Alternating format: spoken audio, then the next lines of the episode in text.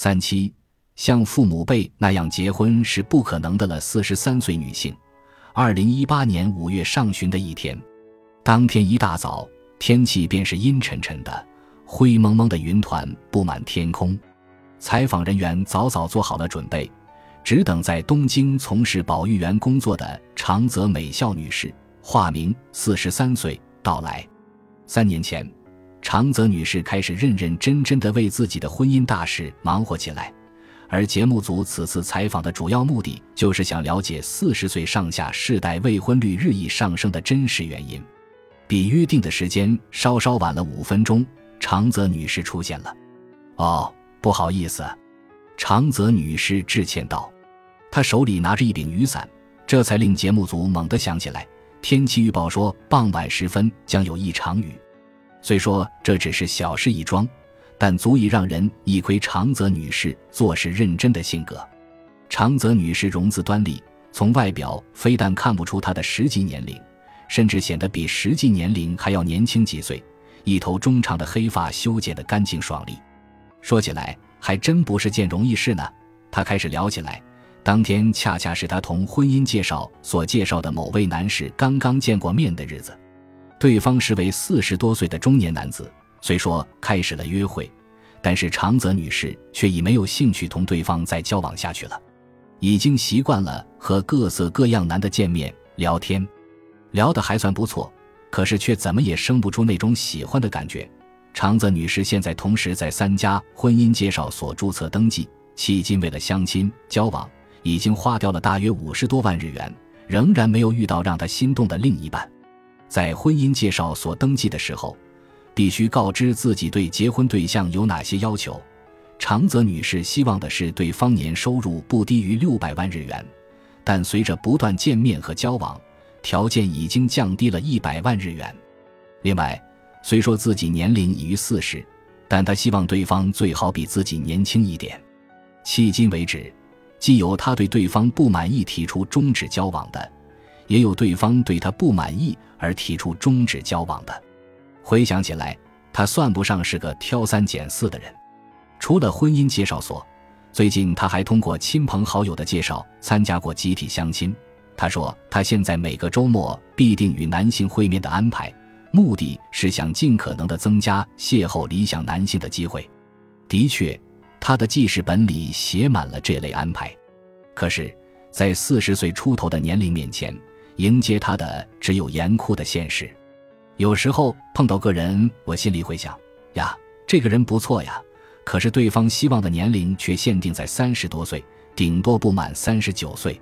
我感觉四十岁这道障碍真是太可怕了。因为喜欢小孩，当了一名保育员的长泽女士，很小的时候就向往着做个母亲。本来以为到了适婚期。自然而然会像大多数人一样结婚，然后生孩子。可是不知不觉的一晃，竟然已经过了四十岁。作为家中独生子女的他，来自父母的压力自然不小。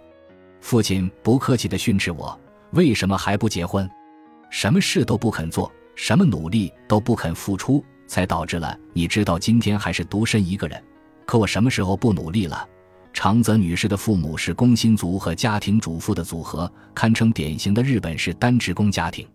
对于结婚率出奇高的他父母那一代人而言，结不了婚这种事情，他们根本无法理解。当女儿三十岁以后，父亲办事劝说办事，硬拉着她走进了婚姻介绍所。因为我是独生子女，要是让父母见不到孙辈，我心里会感到极度愧疚的呀。可是毕竟是婚姻大事。又不可能不管三七二十一，抓到一个就跟他结婚，是不是？结婚与否取决于本人的决定以及两个人的感情。那么，中年未婚化现象的根本原因能否归咎于社会呢？至少像长泽女士就是这样的情况，本人想结婚却迟迟未能如愿，这与社会环境之间究竟有着什么样的关联？节目组来到长泽女士家中，听她谈得更加详细一些。一如早晨的天气预报，天空开始飘洒起雨滴来。请进，请进。就是屋子里有点乱。位于东京都内市中心的长泽女士的家，虽然只是狭小的一室户，但收拾得很干净。节目组记者和长泽女士面对面相向而坐，长泽女士说起了她求职活动中的种种往事。一九九六年从短期大学毕业后，本想进入社会福祉机构一类的单位当一名保育士，然而当时正值就业冰河期，不像现在，保育士总体来说处于供不应求的状况。那时双职工家庭很少见，社会对保育室的需求微乎其微。我从电话簿上查询号码，然后不管三七二十一就打电话过去。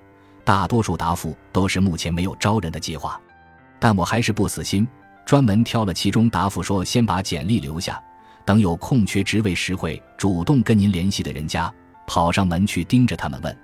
结果，毕业于短期大学的长泽女士在当地政府部门当了一名临时职员，属于非正规就业，每月收入十七万日元。受过保育和福祉专门技能培训的长泽女士，在那个冰河期终究下不了决心去民营企业就业。当然，长泽女士这么选择的另一个原因就是，长泽女士没有放弃当一名保育师的梦想。感谢您的收听，本集已经播讲完毕。喜欢请订阅专辑，关注主播主页，更多精彩内容等着你。